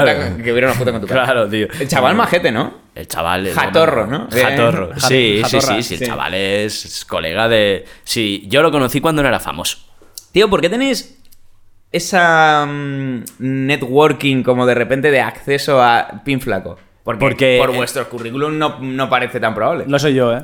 Primero que soy Primero yo. no Primero, primero que soy No soy yo, no soy yo. Segundo que eh, el tercer inquilino de este programa, que es León Santana, Sí. les ha le ha grabado a media España. El último, el último videoclip de El viejo Jaime, León, viejo Jaime Lorente, ¿sabes? El videoclip de Sí, Jaime claro. Lorente. Baby, yo soy de cada-". No Ese es ese, suyo. pero ¿sabes? Pues, es un tío que ya, ya, ya tiene acceso a todo. Y yo, como es. o sea, no es que sea un amiguillo, es que es mi mejor amigo. Y yo, cuando me aburro, como soy una persona de clase media que los fines de semana tiene todo el tiempo del mundo y él es un trabajador, eh, es un autónomo que Sí. está trabajando siempre, pues yo lo acompaño y, y he conocido a, a todo Dios. O sea, Tú eres un chaval bastante majo. y yo, claro. Tengo eh, entendido muy recientemente que cuando te emborrachas eres un Sí. poco más faltoso. Sí, Te- pero- Te, gusta. Tu pero manera de conversación. demostrar intimidad es Mm. tal vez insultando. Sí. Pero por lo demás, o sea, que caerás bien y te habrás hecho amigos. Claro, entonces yo voy por ahí tirando. A ver, piensa cómo me he hecho amigo de ti. Ahí no intervino él. Nos ofrecimos a chuparte la polla y. Pero lo digo, amigos, porque yo eh, soy muy fan de vuestro programa, al que caí absolutamente de rebote. Sí. Y, y entonces yo he hecho también por conoceros y por hacerme amigo vuestro. Pero no, pero no hizo falta que me diera nadie. O sea, me Ah. di yo. Me dio yo y Instagram. Qué bueno, tío. Gracias. Gracias, Eh, Insta. A vosotros. Gracias, Mark Zuckerberg. gente- Eso, eso, es Buen, increíble. buen algoritmo, ¿eh? Luego se queja la gente del algoritmo y mira. Mm. ¿Has visto? Vamos a cerrar el programa hablando de. ¿Tú qué crees que le faltaba a tu, a tu prueba de guion? No quiero, no quiero que se acabe, ¿quieres, tío. ¿Quieres que hable de mi prueba de guion en, Sí. en- en extenso? Sí, tú sabes que la señora X lo leyó. No hemos, no hemos hablado de la señora X, tío. Es que nos hemos quedado con muchísimos temas en el tintero, ¿eh? La señora X lo leyó. Para ¿no? que vuelvas. Claro. ¿Tú te crees que a mi madre yo no voy a No quiero, no quiero saber lo que dijo. ¿La, la pusiste en circulación? No, Me lo pasó a mí. Se lo pasé a él. Después de pasártelo a ti, que yo me enfadé porque le dije, Carlos, por favor, esto es importante, circúlalo. O sea, es la primera prueba de guion que haces. Ábrete a que lo veamos el resto, ¿no te parece normal? Pues yo cogí la señora X, la señora X que ha leído textos durante 35 años, Por eso no, no, se quiero, va a leer. Por eso no quiero saber qué dijo. Tengo La miedo. señora X dijo que estaba muy bien. Estaba, es que estaba muy bien. La señora Tío, X- Estaba muy bien, te lo digo genuinamente. Si no te hubiera dicho, pues tío. Eh, No o sea, si hubiera sido una mierda, es que tampoco hay ningún deshonor en hacer una primera prueba de guion que sea una mierda. No, no. porque es lo normal, de hecho. Eh, pero, tío, estaba, estaba genial. De hecho, la persona que rajó de esa prueba de guion es a quien tienes delante. Que yo la vi y yo pensé, porque yo estoy más loco que tú. Y yo primero, yo primero vi y dije, pero a ver, esto te lo ha pedido esta empresa, no es que. Yo fui al LinkedIn, vi la persona que te lo buscó, vi quién era el jefe de esa empresa, vi que. Y, y dije, Tío, y dije, eh, yo creo. Te, lo- te la tomaste en serio. eh. Me la tomé más en serio que tú. Y yo que estoy chalado, yo empecé a ver y dije, yo creo que aquí falta un product placement. Mierdas de esas que hacen falta porque era para la radio. Te hubieras y a lo equivocado mejor- de medio Y a lo medio, mejor me hubiera porque- equivocado de medio a medio. Escucha, Porque- La señora porque- X cogió, lo leyó y dijo, esto está muy bien. Fin. Donde hay señora X también. O sea, Claro. me callo vale, la boca, eh. Vale, vale, no, ya está. Eh, Señora X dice esto, Eh, no, pero yo- en este caso yo, hubiera mira. cerrado el tiro. Es verdad que está bien pensado, pero la realidad del curro es que quien lee las pruebas de guion no es el CEO de la empresa. Es un creativo. Pero claro, yo pensé, el carácter de esta empresa debe haber un punto en que si este tío es el que manda, debe haber algo en que el marketing es importante. Pero esto se puede, es que se puede hablar abiertamente, claro. Uno de los buques insignias de esta empresa, que es Vodafone You, es un programa patrocinado. En concreto, el Morning no es un programa, es un programa sin marca. Entonces las prioridades son distintas. Claro. Ahora, ahora, ¿me dejas hablar de mi prueba de guion? Bueno, ya, eh, joder, estarás tranquilo Gracias. porque te hemos dicho muy bien, el que la leyó y el ser supremo. ¿Quieres hablar de en qué consiste una prueba de guion para gente que no lo sepa? Sí, por supuesto. Eh, una prueba de guion, eh, a ti te mandan como te dicen, bueno, pues tienes que hacer, eh, hazme eh, tres secciones, eh, coméntame no sé cuántas noticias y una pequeña entrevista. Entonces tú te pones ahí, pi, pi, pi, pi, pi, te buscas tu... Es divertido de hacer normalmente. Eh, me gustó mucho, la verdad. Es bastante divertido. Sí, sí, sí. Yo creo norma- normalmente soy de esa clase de gente que cuando escribe lo leo otra vez y dice, esto es una puta mierda, me, me va a suicidar porque esto está todo mal. Cuando acabé esa prueba dije, pues me ha quedado bastante bien. Joder, tío, me, me- me está alegrando mucho esto que me dices, ¿eh? Sí, sí. O sea, que fue una experiencia grata para ti. Sí, me lo pasé muy bien porque además hacía como mucho tiempo que no escribía nada y era como el ponerme y fue como, uy, fue guay. Me gustó, me eh, gustó. ¿Pensaste haciéndola, tío, yo puedo hacer este curro? Sí, sí, sí. Que es muchas veces lo que más vértigo da, es- que es entrar en un mundo profesional que no hay nada que te prepare mucho para estar ahí. No, pero a medida que iba haciendo era como, joder, pues no, se, no se me da tan mal. Tío, es un salto cualitativo muy grande, ¿eh? como, como guionista. O sea, el, el- la- suele ocurrir al revés. O sea, tú te puedes tirar muchos años trabajando de guionista pensando, no, no sé hacer este curro. El momento que dices, también esto es- lo puedo hacer. A ver, también es verdad que iba como con expectativas bajísimas. Eso también es cierto que era como. Es que ni de broma, es que ni de broma. partido, me Exacto, he- venido a jugar porque, porque me ha salido esta oportunidad y la voy a hacer, pero ya está claro que no me. ¿Tenéis temas que lamentaríais dejar en el tintero y que, y que queráis hacer una ronda relámpago? Sí. De eh, quitaros plancha, de quitaros plancha de contenido. El de, rollo ahora mismo. de hablar conmigo, sí. En plan de la pedrea. Ya la estamos en la clara sí, ya estamos en la, Mira, la última traca, gente. Vamos a hacer la eh, traca. empiezo yo. La última gente que nos ha empezado a seguir Sí. mediante Twitter, que no es una red que trabajemos muy bien, porque como la llevo yo, yo no tengo ni idea cómo va, son guionistas. Hay una serie de guionistas a los que gustamos, que saludamos desde aquí. Y, y es como una buena señal, ¿no? El rollo de. Tío, ¿Por qué no se escuchan Para mí es la guionistas? mejor. Tío, porque es que hacéis muy buen contenido, te lo digo en serio. Es un contenido que, es- que está bien documentado, lo vendéis gracioso, tenéis muy buena química entre vosotros, es muy agradable de oír. Hmm. Eh, qué bonito. Punto punto- yo punto te final. juro que te puede Vale. seguir mucha gente, pero cuando te sigue gente dices, hostia. Y este tenéis puede- vale, eh, un- lenguaje eh, muy tóxico en el buen sentido de yo me veo luego durante la semana usando expresiones vuestras. O sea, yo ahora de repente se me escapa decir factos se me escapa- y de repente digo, "Uf, tío, eh, esto es porque tienen mundo interno que mola y te sientes su grupo de colegas y te gusta hablar como hablan ellos. Sí, eso es verdad. Eso, sí es que- flipante, la experiencia del podcast, que te habla gente y dices, vale, es que este tío me escucha y es un colega más sentado. Y, Sí. y yo lo pensaba viniendo, yo me creo más amigo vuestro de lo que soy, porque os oigo mucho. Y a nosotros como con vergüenza, en plan, joder, esta persona tan importante. Claro, ya. viene. Está- Ya. Ah, eh, joder, yo antes de, antes de que llegara me baja fumar un cigarro y estaba como nerviosito, ¿eh? Estaba como, No, un poquito. estaba como, uy. Vale, pero a ver, nos tenemos que quitar los temas así. Más cosas. eh, Don yo tengo- Carlos. Tengo, cosas de, a, nivel, a nivel redacción, ¿sabes? Ajá. A nivel trabajo. La realidad de la sala guion. Exacto. Correcto. ¿Qué es, ¿Qué es mejor como guionista? ¿Escribir mucho o escribir cuando estás muy inspirado, muy a tope? Claramente depende de la persona. Yo, por ejemplo, escribo todos los días. Mm, mucha gente eh, escribe una vez al mes cuando tiene una idea muy clara. Normalmente siempre lo tienes en la cabeza. Sí. Como guionista sí que hace falta escribir todos los días, porque todos los días hay curro y todos los días hay que sacar plancha. Entonces, igual sí que la, por ejemplo, la resistencia, que tenemos una reunión de secciones a la semana, de tienes que llevar ideas de secciones o de pollos que se vaya a hacer o de palos de... De movi- de movidas. De movidas, de que entre un tractor y, Sí, y arrastre la mesa. Eh, pues eso, habrá gente que se le irán ocurriendo las apuntadas. Yo sí que es de sentarme y decir, venga, voy a dedicar una hora a pensar estas historias y a sacar. Ya. Y luego de día a día es, pues hoy viene un saltador de pértiga, eh, hace falta seis chistes de pértiga. Entonces tú, tú te sientas y lo escribes. Lo de la pregunta del sueldo, que la has hecho aquí, ¿esto es guion tuyo? ¿Esta fue tu idea? No, pero si eso es muy anterior a mí. Yo en la resistencia realmente este es el segundo año que estoy. y Que te sacaron estoy- de la primera línea por bocas. Yo, por boca chanclita. Pues tío, en realidad eh, fue que. Claro, yo. De decir que cuando empecé a currar en la resistencia, yo lo último que quería en la vida era volver a trabajar de guion. Yo estaba, yo ya había salido de esa charca y yo ya estaba, eh, pre- estaba presentando Yu, yo creo recordar en aquella época. Y yo ya quería vivir de los bolos. Cuando se me acabó el curro de Yu, yo quería currar de hacer bolos. Yo no quería currar de sala de guion. La verdad es que vino la COVID, toda mi gira de monólogos con la que yo pensaba vivir se fue al garete. Fui, fui consumiendo ahorros a una velocidad asombrosa, porque vivir en Madrid es muy caro. Y ahí, Ponce Castilla, etcétera, que ya me habían ofrecido en su día el curro de guion, eh, cu- cuando me lo he de decir que le- les honra haberme lo ofrecido muchas veces, a pesar de que yo claramente había despreciado la oferta. y en- ya dije, venga, me cojo un media jornada en septiembre del año pasado eh, y dije, mm, estoy aquí a media jornada, que me lo paso bien, al final toda la gente que curra allí son gente que admiro un montón y que quiero un montón. Y digo, y en diciembre lo dejo y ya se podrán hacer vuelos. En diciembre pasé a jornada completa porque estaba como una rata mirando para irme de mi piso porque no me lo podía pagar. Y entonces ahí, Ahí acabé la está. temporada a, a jornada completa, pero vamos, que estamos hablando de la temporada que acabó en, en julio.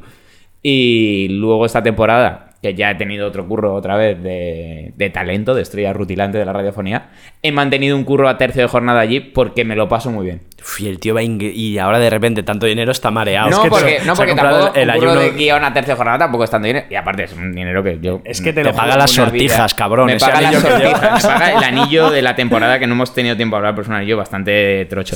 Eh, Es que te- tío, es- es que he desarrollado una teoría este año que es que el curro en el que más te ríes hay que mantenerlo. Sí. Eh, me pasaba hablando con Broncano, que hablaba de la vida moderna, pues eso, que ellos realmente, la vida moderna para todos ellos es el chocolate del loro, porque tienen todos ya más curros que la vida. Y, y estábamos de acuerdo en, tío, ¿cuál, ¿qué es lo que más te ríes? Yo, el año pasado, con lo que más me reía, estando en- con Ponce en su camerino, pensando la sección del día, dije, tío, yo no quiero dejar de hacer esto el año que viene porque ya no lo necesite. Al revés, me, me da la vida, me río un montón. Joder, es que tiene que ser tan bonito, tío. Es bastante bonito, es bastante divertido. Voy a llorar, O sea, joder. todo, eh, todo lo que pudiera desmitificar el curro de guion de la resistencia sería injusto porque yo, mi experiencia allí ha sido increíble, tío. Todo el mundo. métenos, Iki. Todo el mundo es amable, eh, todo el mundo es talentoso, mm, hace- te hacen brillar, te tratan bien, te, son comprensivos con tus cosas. Yo, vamos, yo solo tengo cosas buenas que decir. Qué bonito, tío. Qué bonito. O sea, la, la resistencia. La resistencia. Es Y el- eh, el- incluso el nombre y nadie se resiste en esta. Es irre- y es irresistible. Es irresistible. En fin. Eh, ¿Tienes tú otra o le digo yo? Mm, Tengo la- ah, yo tengo- tengo mi anécdota del INE.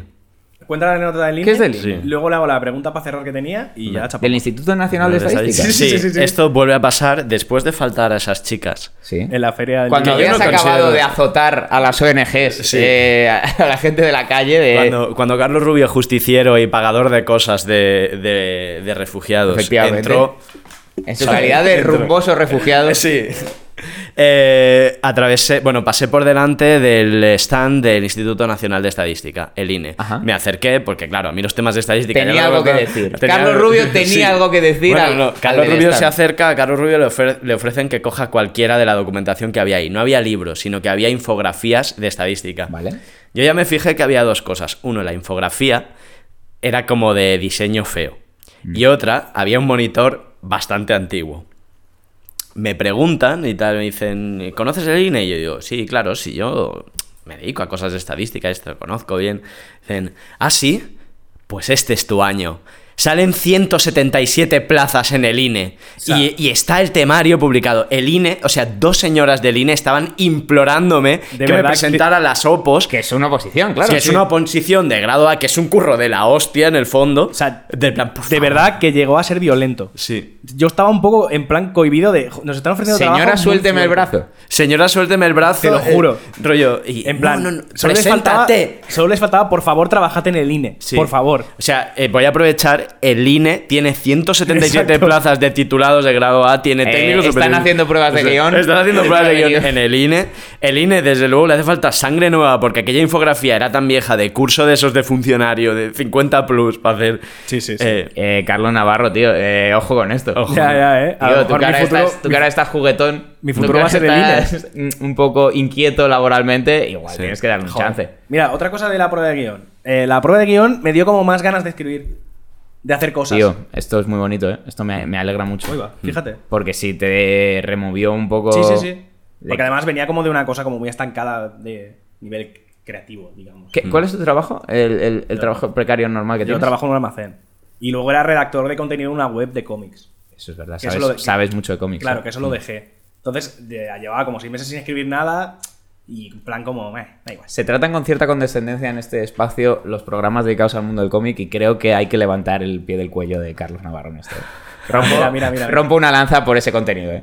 Se, se trata con mucha condescendencia Carlos Navarro en los programas de Ya. contenido. Es que... Un Yo- poco yo es por que- desmarcaros de ser un contenido tal, pero creo que con la misma franqueza que tratáis el resto de temas que os interesa, este no se puede hacer una excepción. No, no, no, no, y él los trata muy bien. Solo soy yo que intento tapar mi enorme ignorancia con desprecio. Con faltas al es de, es de primero de Efectivamente. primero de soberbia. Efectivamente. ¿sabes? Sí, sí, yo como persona soberbia, eh, Sí, como te he persona llamada a morir aplastada por la soberbia, eh, Eh, sí, sí. Yo intento, intento contenerme, ¿eh? Mucho con, con las cosas que me gustan mucho, que son muy... Típica cosa que te encanta, que eres muy pesado. Pero tienes que ser muy. Este programa es- se basa en la pasión, tío. Sí. Es muy Ya, ya, apasionado. pero todo. intento frenarme porque no puedo estar no puedo hacer 14 capítulos de cómic ni hacer 14 capítulos hablando de Dolly Parton. Tío, tenéis buenísimo gusto. a- uf, joder, lo que iba a decir justo que vengo yo de invitado, pero obviamente me refiero a todos los capítulos anteriores a este. Muy buen gusto para los invitados, tío. Me interesan muchísimo los invitados que traéis. Yo estoy muy contento con la gente que he traído, Sí. te lo juro. Em, Porque lo mismo hacéis eso, el name, el name dropping de traer a. Fui flaco. Sí. Que, eh, que traéis a las dos chavalas estas que... Eso fue increíble. Ese, ese programa fue increíble. Es- es de ¿Cómo mi- se llama? Es de mis favoritos. ¿Cómo Para- hacer para un podcast? ¿Cómo hacer un, ¿Cómo- cómo hacer un podcast, cómo tío? hacer un Que la gente se lo busque porque, tío, también me he dado cuenta que he estado como 5 o 6 meses que no me estaba oyendo el podcast y hace un par me he vuelto a poner la pila. Tío, generáis mucho material, ¿eh? De repente me he visto con mucha plancha de como podcast para escuchar. Sí, porque eso fue una cosa que cuando empezamos yo le propuse a él porque era gracioso, porque nos llevamos bien y porque es constante. Y yo necesitaba a alguien también que fuera en plan, si me voy a poner a hacer algo, tenemos que hacerlo hasta el final. Yo, eh, de los pocos consejos que me atrevo a dar con respecto a generar contenido del tipo que sea, es ten preparado tres meses de contenido, tío. Que no sea el arreón de las dos primeras semanas publicar, tengas un blog, tengas una webserie, tengas lo que sea, hazlo a tres meses, un año vista. tío. Sí. Súper importante. Sí, sí. Eso, eso lo hicimos al poco de empezar ya, en plan, en plan a, vamos a, vamos a intentar organizar esto porque esto va a ser- esto es una locura. Hmm. Y, y ahí está, que el premio es que si estás dos años o un año trabajando en esto intensamente, tendrás acceso a una prueba de guion patillera de la que luego no te llamarán. Esto es lo que hemos aprendido hoy. Pero poca gente, poca gente en un año, porque es un año en que llevamos haciendo contenido, le ha llegado algo. Normalmente, yo creo que hay siempre tres años de barro de nada para que alguien diga, También la gente creo que se le ocurre a menos que vosotros, ¿eh? Vosotros hacéis, tío, se os ve una mentalidad aquí tal vez ingenieril en esto de todo está bien hecho, tío. O sea, de procuráis que creo que tenéis igual un capítulo en el que el audio ha sido, ha habido un accidente y habéis, lo habéis salvado de cualquier manera, pero en general está bien grabado. Se publica con regularidad. Tenéis una identidad gráfica consciente y, y con una intención. Tío, me flipa el logo, el, el- el segundo logo. el segundo logo. Tío, el segundo logo es guapísimo. El segundo logo es invento mío. Tío, es guapísimo, ¿eh? Eh, de, de verdad que como Es de- mercha, con inquietudes artísticas, pf, tío, me parece muy buen logo. A mí me encanta tu trabajo gráfico. Eh, Eh, sí, sí, No- en serio, no, en hace falta devolver el elogio, pero, tío, No, no. es que está todo bien, tío. ¿Habéis pensado en hacer merchandising? Sí, pero a veces nos pilla el, el- la falta de tiempo.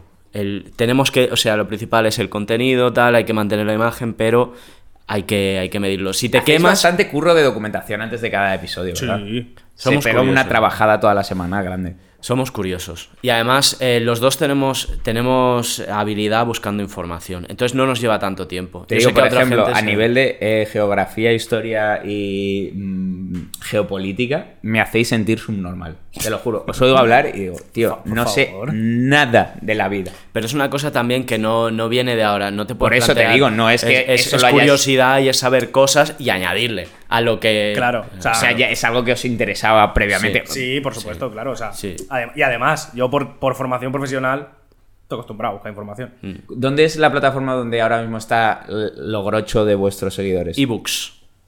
¿Cómo? Ebox. ¿Evox es donde está vuestra audiencia mayoritaria? Sí. ¿Cuánta gente os escucha en Evox? Ahí tenemos 1200 seguidores. Se ha, se ha franqueado la barrera de las tres cifras.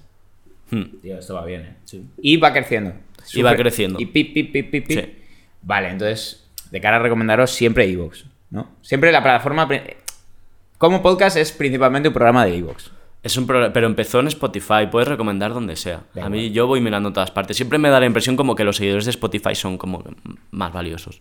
Sí. No sé por qué, es una tontería, ¿eh? Porque el Pero- interfaz es más bonito, pero... Pero, es- en realidad está muchísimo más enfocado en los podcasts. Entonces es de lógica que fuera iVoox. yo Sí. pienso tradicional podcast que he escuchado que se la órbita de Endor y tal, todos estos Sí. donde eran donde estaban polludos eran Evox. Sí, sí, Sí, sí, claro. sí. Evox funciona Porque muy es como bien. una cosa más concreta de gente que, gente que le gustan los podcasts. se va Y además hecho en Mira. San Cugat del Vallés. iVoox. ¡Vamos! Es donde está, que podemos ir a San Cugat del Vallés a decir, por favor, sácame más, súbeme más. ¡Dale! ¡Písale! eh, ¡Písale, písale, ya písale, como podcast! Mira, el nuestro, el de Coneva, el de Cuerpos Especiales, que por su vocación de morning no está enfocado para nada a ser un podcast, porque es un programa de cuatro horas, con mucha canción, que mucha gente no tiene interés en ese contenido musical. Eh, se está moviendo bastante por Evox, tío. Porque ¿Sí? donde se... Claro, como somos un equipo muy pequeño, no tenemos mm, personal como para editarlo, subirlo a redes, todo esto. Es, mm, hay un chico que se llama Carlos Peguer, tío, que es la mayor estrella de las redes. O sea, lo que se percibe como éxito del programa este en las tres semanas que lleva es porque este chaval, un chaval de 22 años, que es un talento que flipas, ha conseguido timbrar en redes sociales con compartir el vídeo correcto, Sí. la gráfica correcta. Eso, eso es verdad. Todo que. Y lo hace todo fuera de su horario de trabajo. O sea, él es un redactor y, y colaborador del programa, es quien está. Eh, pero, tío, él lo está haciendo muy bien y entre su- las cosas que no debería hacer y aún así hace es subirlo a iVoox y aún así está teniendo ahí cierta, cierta gente que acude al contenido. Así que gracias a Carlos, sobre todo. Carlos se llama. Carlos Peguer. Es tío. un máquina, Carlos. Es un máquina. Es, Es es un un trabajo. Una persona increíble, tío, de es verdad. un maquinón, ¿eh? De Sí, verdad sí. que arroba Carlos Peguer en todas las redes sociales, síganle. No, no, joder, es que además eh, esto me he fijado yo de fragmentos como Tiene una guays, un poco y, y coñas de tal. Y bueno, es, es curioso porque el chaval es súper joven, o sea que es. Yo creo que es de los miembros más jóvenes del equipo. Gente que lleva mil años precisamente en Animal, que son esto, muy de las redes, llevan muchos años, conocen mucho. Muchas veces es de, si tú lo ves claro, hazlo así.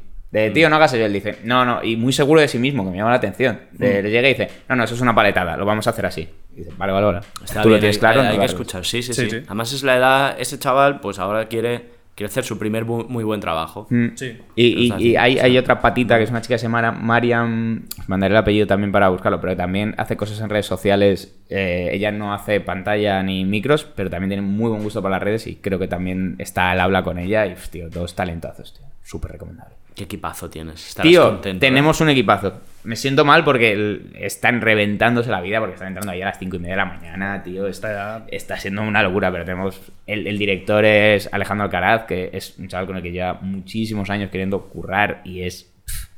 Es una locura, tío. No, no, o sea, estaría como. La verdad es que eso ya igual no le interesa a nadie, pero estaría 45 minutos hablando de todos y cada uno porque son increíbles y porque me siento súper afortunado que estén. Mm, Es un gran equipo. Qué Podría, guay, podría no, ser habla- mejor. hablado de Eva, ¿no?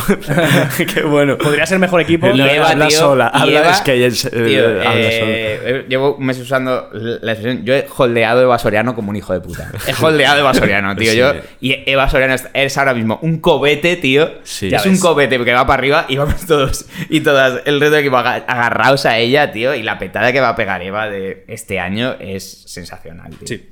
Es, para mí me parece como una persona que es la pura tele, como cómica de tele, bien, de, con, con su discurso que, o sea, ni toda su comedia trata de su discurso que ella tenga luego en su vida privada. Ella, el mainstream lo abraza con, con gusto. Es maja, es entretenida, es divertida es, y es súper buena persona, tío. Así que que le salga todo bien. Pues sí. Le va a salir. Le va a Le va a salir, salir, tío, le va a salir, le está saliendo. le está saliendo, le va a salir. ya solo este sé. año está haciendo esto en Europa, que ya es un. que hay All Europa, porque fue una apuesta medio. Eva no era súper, súper conocida como para de repente darle un programa y corrieron el riesgo y creo que deben de estar muy contentos. Y tu cara me suena y a mí en tres años o cinco está presentando al hormiguero cuando se jubile Pablo Motos, tío. Es que va para arriba. Le va a pegar. ¿Te imaginas que es que a Pablo Motos le tienes ¿no? que ganar? Tío, pues entonces nadie le va a sustituir, porque si te digo que no te lo bajas, tío. Está, que está loco, tío, que es que es un. Una máquina, una haciendo máquina. Mi colega Paul. Muchos años. Podemos enfrentar a Hay a una tu leyenda, Paul. hay una leyenda, y pues puedo sacar con esto también que el programa va a ser una losa que no va a haber quien se la baje. Eh, la- una leyenda urbana, yo no, no puedo confirmar al 100%, pero existe la historia de que él tenía un entrenador, que luego creo que ha sido jefe de seguridad de allí en, en Siete Acción, que era un brasileño que le enseñaba jiu-jitsu brasileño y le hacía exámenes sorpresa. O sea, de esto de, de la pantera rosa, el inspector Clouseau de repente se esconde en tu casa y te ataca por sorpresa A ver cómo reaccionas. a ver cómo reacciones y si te defiendes. Y entonces le, le avisaba de mañana va a haber examen sorpresa. Y, pero él tenía llaves de su casa, él podía estar en cualquier parte, el, el- el del jiu-jitsu brasileño. Y entonces una vez le dijo, mañana hay examen sorpresa, Pablo Motos por la calle, loco. Como en tensión constante, tío, eh, todo. Se metió en la cama, despierto en la cama toda la noche en tensión constante. Va al día siguiente a currar sin dormir, le va al brasileño y dice, hijo de puta, el hace que dice, ah, sí, es que sí. No, no me acordé. No me, no me acordé, no me acordé de hacerte el examen. Tío, no me, no me acordé, tío. Y le, y le volvió loco. Fantástico. Con lo verdad. cual, si tú tienes cojones de ir y, y hacerle una llave juda a, a Pablo Motos, a tu cuenta y riesgo. Pero ¿Tú te va a eh, reventar. Jiu-Jitsu brasileño versus eh, arrastre, ¿sabes? Colleja de arrastre esta de... Eh, pero es que, es que Paul practica los dos. Ah, hostia. Hace el arte suave Sí. y practica también Es, eh, mi la amigo- doble mamporrina. Mi amigo Paul se dedica a dos cosas. Una, hacer unos guanchales increíbles. ¿Sabes lo que es el guanchale? ¿Algún Es- tipo de comida eh, sudamericana? Es la papada, la papada que se usa para la carbonara. Es verdad, Vale. guanchale, Vale. sí. Mi amigo Miguel Iribar siempre para hacerla, que es muy fino para la carbonara, siempre va a un sitio italiano a comprarlo. Ya te enviaré. ¿En serio? Y lo compartes con. Pero Iván. ¿cómo que hace guanchale? Lo una hacen- re- Él es cocinero. Y tiene una receta de guanchale increíble. Sí, sí, sí. Es que yo no sabía que se creía que se comía solo como con la carbonara, no creía que se comía también aparte como, como si fuera bacon o... Es No, bueno, bacon, él, lo, ¿no? él lo usa. Sí, sí, es, es papada. Es- y el tío la cura y tal. Y la otra cosa que sabe hacer muy bien es pegar. Es un artista. O sea, mi colega, probablemente si hubiera querido ser militar, hoy estaría en fuerzas especiales. Es increíble. Porque es mortífero. Sí. Y además, Fuerza letal. y además control de fuerza. sabe, me sabe. da un miedo y es, es esa clase de gente que a una hora de la noche se le calienta la mano y se y huele. Un y poquito huele, pegón. Un poco. Huele a la gente que sabe. No pega a cualquiera, sino huele a la. Huele, eh, huele cuando hay gentuza por el sitio. Entonces los mira, tal, pues dice. Los atrae, lo trae. Los atrae. Es una especie de, de planta de estas carnívoras, ¿sabes? Suelta una feromona para atraer al gentuzo de turno. Y claro, estamos en Tarrasa, siempre hay algún gentuzo de turno. Que ha hecho dos años de kickboxing y va bravío por la vida. Y, y siempre hay un momento violento al final de la noche en que Y un- les arranca la papada. Le- Sí. Se lleva la cococha no, para porque sabe pegarles y la que usa mucho que es una, una técnica no letal pero que te deja un poco aturdido es eh, la torta barrido que es que te barre con una mano y con la o sea te, te da con una mano y con el pie contrario te tira entonces hace ¡bum! Un movimiento de cizalla sí, hace sí, una sí, sí. cizalla hace una cizalla de ¡bum! que te Y echa para el suelo. sí Y no, no, no sabes ni de dónde te ha venido esa. ¿Cómo se llama este fulano? Paul Paul. Paul, Martínez Martínez Paul. El nombre encima es bastante legal, tiene un buen nombre. sí sí sí Me gusta. Sí, sí. Le recomiendo a la República Checa si le gusta pegarse en discotecas. Yo estuve en la República Checa, tío. un clásico sí Tío, esto os juro que no estoy exagerando. En la puerta de la discoteca, la gente que le gustaba pegarse hacía un corro. Y entonces, según ibas saliendo de la discoteca, tenías que tener cuidado porque te echaban para el centro del, del círculo a pegarte con el que Ah. estaba allí. Entonces era un tío que dedicaba las últimas dos horas de la noche a ir bajándose gente que salía de la discoteca. Buah, esta, esta información no puede llegar a Sí. sus manos. ¿eh? Sí. Tío, es la- es su la- paraíso, ¿eh? es por su eso- paraíso yo me iré a la República Checa con él Tío, se va a pegar mucho en discoteca. Si quiere pegarse, y, y son auténticos mendrugos, ¿eh? Yo te diré que hace, hace tres o cuatro días estuvimos con Edgar Zombie por uno de estos temas de, de ¿Sí? videoclips. A ver, Edgar Zombie es mega famoso en Madrid, es tío, el dueño de Madrid. Y súper majo, tío. Y Es- supermajo. es- El tío mola un montón. Pues el tío se acordaba de nosotros, se acordaba de mi colega León por una movida que tenía antes y se acordaba de una escena de violencia de Paul en Razmataz.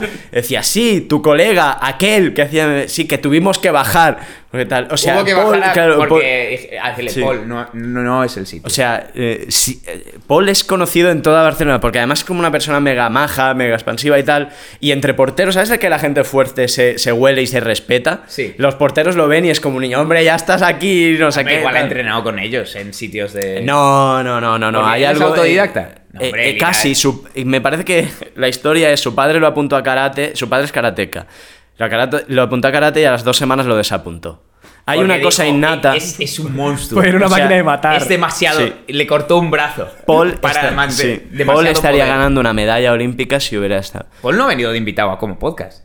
Eh, no, No, no, porque no. tengo que hablar de, de- con él de guanchales o algo así. Él está No, intentando dale cambiarse. un- a- al programa cómo soltar una hostia.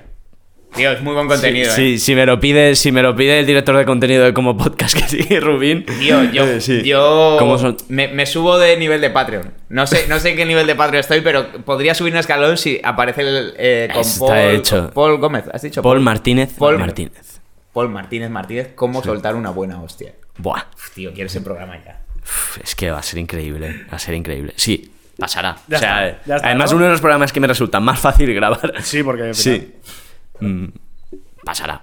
Pasará. Que- no sé, yo creo que ya Estaba ofreciendo un silencio de, Sí, de- un, de- silencio de radio como para, por si queríais recoger ya. Siempre Eh, dando- yo estoy sí. increíble. Quizás si cerramos. Eh, un saludo a tus compañeros de clase. Un saludo a Es todos verdad. mis compañeros de la Universidad Complutense de Madrid, Facultad de Filosofía. No Eh, le grado- busquéis. grado en Filosofía. Sí, no os pongáis pesados buscándolo, está estudiando, no. El chaval está He aprendiendo. ido a aprender, tío. Tío, martes y miércoles tengo 8 horas seguidas de clase. O sea, yo de salgo la de la radio. radio, me voy a las 11, entro a las 11 en clase y no salgo hasta las 7 de la tarde. Y tío, estoy flipado, tío. Son la gente, los chavales son listísimos, los profes, estoy enamorado de todos ellos. Una señora italiana que me da filosofía política. María Antonieta Salamone. ¿Tú sabes que todos esos chavales ya saben lo que cobras? O sea, se te van Tío, a pegar así en es plan. que, tío, les doy absolutamente igual. O sea, no se me han acercado dos personas que hayan visto nada de lo que yo he hecho. Un par de personas que igual me habían visto en Vodafone You o algo así. Eh, que se acercaron a voz de te pareces mucho a uno que salía en Vodafone You. Dios. Ahí, No, sí, es sí. ideal, tío, porque les ignoran todo lo que hago, les da absolutamente igual. Están a ser mm, pequeños cerebros. Ya, todos. Es que su referente es Ernesto Castro, no tú. Eh, Sí, Exactamente. Claro, quieren ser Totalmente. eso. Están pensando ya Sí, en su o igual tesis. gente incluso internacional, tío. Sí, yo creo que. na- na- o sea, poquito- mis- sus inquietudes y mi campo de trabajo, nada, esos dos conjuntos no solapan en absoluto. Mola un montón. Pues después de saludar a tus compis, yo creo que cerramos ya, porque si no, esto será. Esto va a ser- ¿cuánto llevamos de programa? ¿Se puede saber? Hora 26. Parece ya Joe Rogan, ¿eh? Nos queda hora y media o sea, para hacer. Estamos eh, a cuatro minutos de que podáis sacarlo en dos partes. Sí, sí, sí, Eh, sí. Pues mira, voy a rellenar. Voy a rellenar. No estaría mal, ¿eh? Podéis sacarlo en pa' parte 1 cerrar, en parte 2. eh, última pregunta. Yo preparando, preparando este encuentro, ¿Mm? la trubada, eh, quise, quise cerrar con esta pregunta. ¿Está, ¿Está la comedia tan mal como para que nosotros tengamos un sitio y hagamos dinero? Pero es que, tío, ahí ha sido. Es que está todo mal en esa pregunta, tío, porque tú consideras que. mm, que, que tú participaras ahora mismo de la comedia profesional sería bajar el listón de la comedia profesional. Y no, para Así mí. es. Para mí sería señal de la. Que señal de que la comedia está bien, el que se buscan perfiles más originales.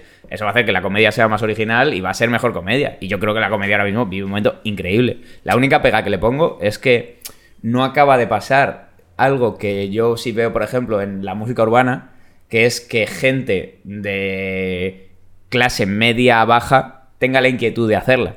O sea, sí que ves, o sea, yo es verdad que comedia y gente que se mete en el stand-up, que es el mundo que más conozco yo, gente que ya tiene unos posibles o qué tal, ves muy poca gente puro barrio, mm, no, no ves a un chaval que haya crecido en entrevías, eh, que monten entre cuatro un show de stand-up en su barrio.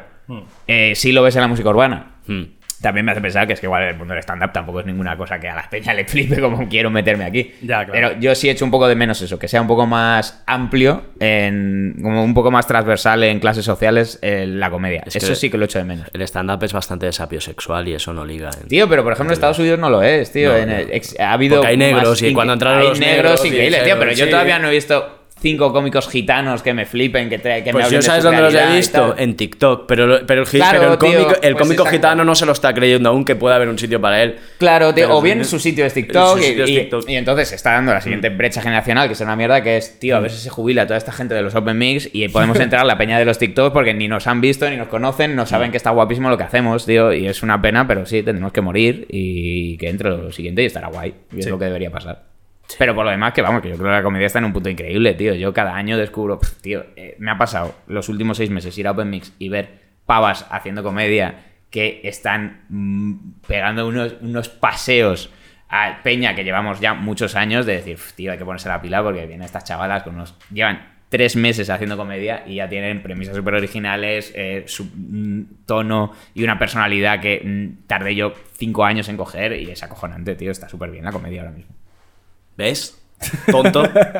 Y sobre todo, hay, Eh. hay sitio para gente que no venga necesariamente del stand-up, sino que haga podcast, que haga TikTok, que haga un montón de cosas que son Vehículos periféricas. Vehículos eléctricos, ¿no? Claro. Gente, doc- eh, doctores en electricidad, Sí. que tienen su pequeño hueco y está Sí. genial, tío.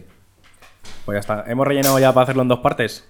En generar, cinco, más, si generar más contenido todo Sí, el rato. Todo el rato. Que no pare la rueda. Ya está. Eh, muchas gracias. De verdad, muchas gracias por favor, venir, por venir. eh, Nos hacía mucha ilusión. sí, a mí gracias por- también, ¿eh? Lo sabéis que Sí. de verdad que estaba pesado con venir, tío, porque me- me- es un honor y, y me gusta mucho participar de este proyecto, porque me flipa. Muchas Creo gracias, en- serio. Gracias por Muchas apoyarnos en, en Patreon también. Y discúlpanos por pillar el COVID en julio y que esto no pasara hasta un par de También, meses. Ya, vamos, para mí medio igual. O sea, de hecho, he de decir que me vino un poquito bien. Porque Sí, porque fue ya un te- fin de semana en Barcelona que tenía bastante plancha. O sea, Ya que me me, imagino. Mm. hubiera roto un poco los horarios. O sea que, nada, todo olvidado. Perfecto. Oh, perfecto. Perfecto, tío, qué amigos Hasta la somos, qué próxima. guay el programa, qué guay todo. Está todo Buah, tío, guapo. eh, Chápalo.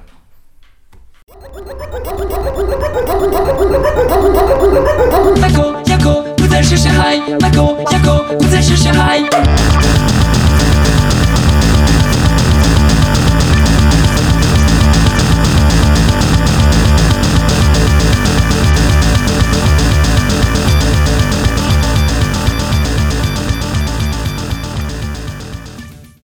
Lucky Land Casino asking people what's the weirdest place you've gotten lucky? Lucky? In line at the deli, I guess? Aha, in my dentist's office. More than once, actually. Do I have to say? Yes, you do. In the car before my kids' PTA meeting. Really? Yes. Excuse me, what's the weirdest place you've gotten lucky? I never win and tell. Well, there you have it. You can get lucky anywhere playing at LuckyLandSlots.com. Play for free right now. Are you feeling lucky? No purchase necessary. Void where prohibited by law. 18 plus. Terms and conditions apply. See website for details.